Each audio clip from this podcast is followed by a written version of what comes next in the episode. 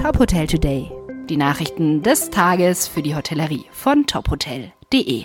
Mit Maximilian Hermannsdörfer. Für die Hotellerie und die Innengastronomie gibt es weiterhin keine Öffnungspläne. Der DEHOGA Bundesverband drängt auf konkrete Perspektiven beim nächsten Bund-Länder-Treffen am 22. März. Hauptgeschäftsführerin Ingrid Hartges fordert bis dahin allerdings noch mehr. Die Politik muss insbesondere ihre Hausaufgaben jetzt mal machen, also das heißt mehr Tempo beim Impfen und dann muss sie jetzt äh, die Schnellteststrategie äh, klug umsetzen. Und das ist ja ganz offensichtlich, dass eben die Tests und das Impfen im Moment die wesentlichen Bausteine neben der Kontaktnachverfolgung sind, um die Pandemie in den Griff zu bekommen.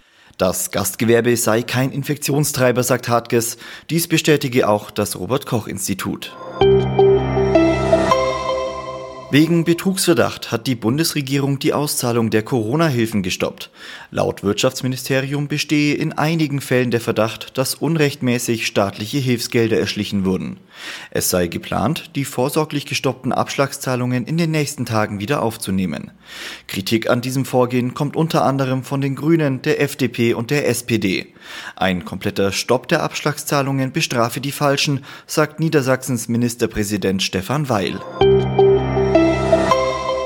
Mit mehr Sicherheit in die Tagung. Wer im Kempinski Hotel Frankfurt ein Meeting, eine Konferenz oder eine Messe veranstaltet, kann für die Teilnehmenden Antigen-Schnelltests buchen.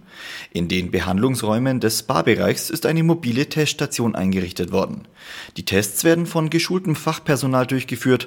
Das Ergebnis kommt nach etwa 15 Minuten.